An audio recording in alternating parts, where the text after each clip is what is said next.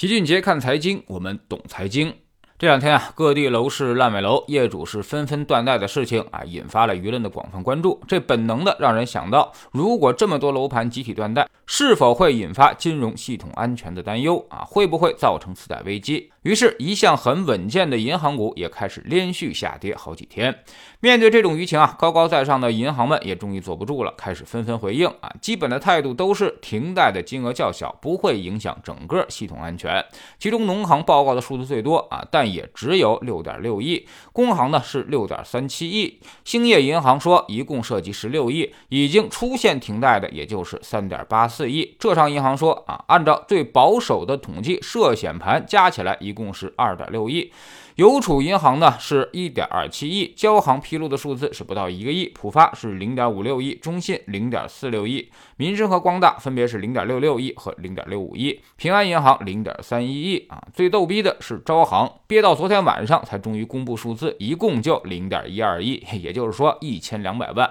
而为这一千两百万，那么万亿级别的招行这两天光下跌就得有百分之七了，也就是说七百亿都没有了。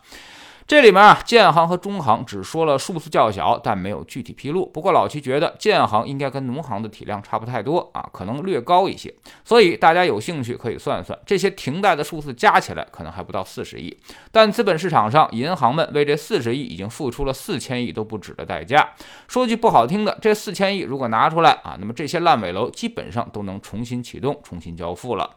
目前来看啊，这事儿呢还是在向好的方向发展。银保监会已经开始介入啊，积极推动保交楼、保民生、保稳定的工作啊，依法依规做好相关金融服务。也就是说啊，很有可能会想办法筹措更多的资金，让一些项目起死回生。另外呢，一些地方的住建局也迫于舆论的压力，纷纷表态。比如沧州就说，如果购房款没有进入监管账户，那么购房合同无效；购房合同无效，那么贷款合同自然也就无效，大家也就可以光明正大大。的不用还贷款了。其实呢，银行最近水逆啊，利空消息可谓是一道接着一道。先是村镇银行的事儿，让银行整体信用蒙上了阴影；接着又是有人造谣说某某银行要破产，弄得王思聪也赶紧出来辟谣，说自己压根儿就没有什么 Twitter 账户，就是有人在盗用他的名字造谣。接着呢，又是停贷的事情，让大家对于金融安全实在是很担心了。但其实啊，银行依旧是相当的安全的。最近公布的南京银行、什么杭州银行等几家小银行开始公布了半年业绩快报啊，其实可见一斑，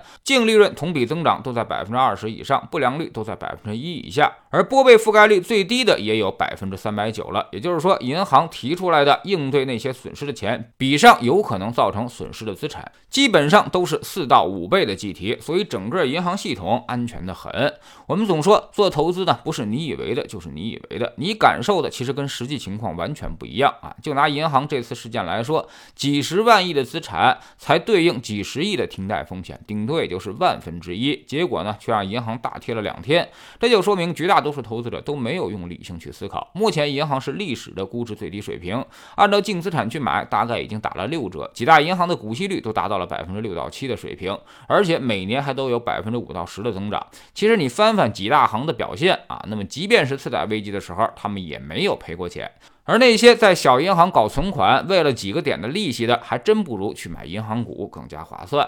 就个人住房按揭贷款而言，一直都是银行的最优质资产之一啊，因为它是无限连带责任，还有土地和房产作为抵押，所以这个东西即便停贷，银行也很好出表，也就是说把它剥离出去，有的是资产管理公司愿意去打折收购这些债权，毕竟不到七折的价格就能拿走，过几年把资产一盘活，照样它能卖个好价钱。所以这些住房停贷。对于银行来说，压根儿就不是个事儿。他们只需要例行公事就可以了，也就是说，从流程上催收起诉，然后能拍卖的拍卖，拍卖不了的就打包集体出表，并不会对银行造成太大的损失。至于很多人都说，如果停贷的多了，那银行肯定也慌。但其实这个假设根本就不成立，因为在咱们这儿跟美国次贷危机有着明显的区别，咱们是要三成首付的，美国那边很多都是零首付，所以美国次贷危机之前，很多房子都是卖给了流浪汉，他们本身就已经没有信用了。咱们这边可不一样。你已经交了三成首付，你要是停贷，这首付肯定就全部都丧失掉了，还要上黑名单，房子也没有了，所以损失是极大的。而且很多人其实已经还了三五年的贷款了，也就是说他的沉没成本可能就高达五成了。现在顶多也就是说说而已，除非万不得已，绝不敢停贷。在网上用键盘的时候，都个个很勇猛，真落到自己头上，肯定要盘算清楚的。当然，这个事儿啊，已经引起了高度重视，我们也是极其希望啊，能有增量资金进来，把资产给盘活，把这些烂尾楼最终交付啊，也真心希望这个最好的结果能够出现。祝大家好运！在知识星球清洁的粉丝群里面，之前呢，我们反复强调了不要买期房，不要买期房啊，现在我们再跟大家强调一下。近来呢，不要把钱再存在小银行了，特别是不要在小银行买 R 三级别以上的理财。至于那些什么信托和小集合，只要是涉及房地产的、涉及矿产的，甚至涉及乡镇城投债的，都不要去买。不要为那点点蝇头小利，让本金面临巨大的风险。有些事儿呢，你只能事先防范，等真出了事儿就再无办法。我们总说投资没风险，没文化才有风险。学点投资的真本事，从下载知识星球找齐俊杰的粉丝群开始。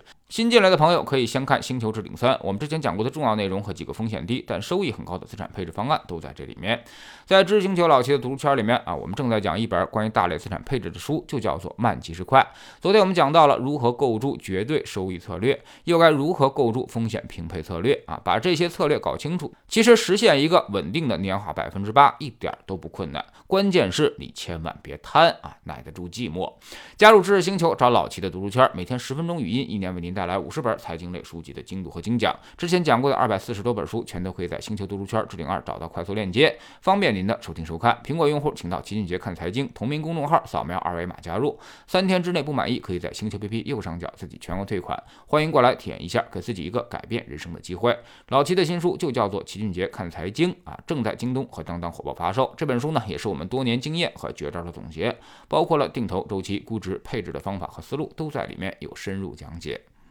喜马拉雅的小伙伴可以在 APP 顶部搜索栏直接搜索齐俊杰的投资书友会，老齐每天讲的市场策略和组合配置以及讲过的书都在这里面。读万卷书，行万里路，让自己获得提升的同时，也可以产生源源不断的投资收益。欢迎过来体验一下。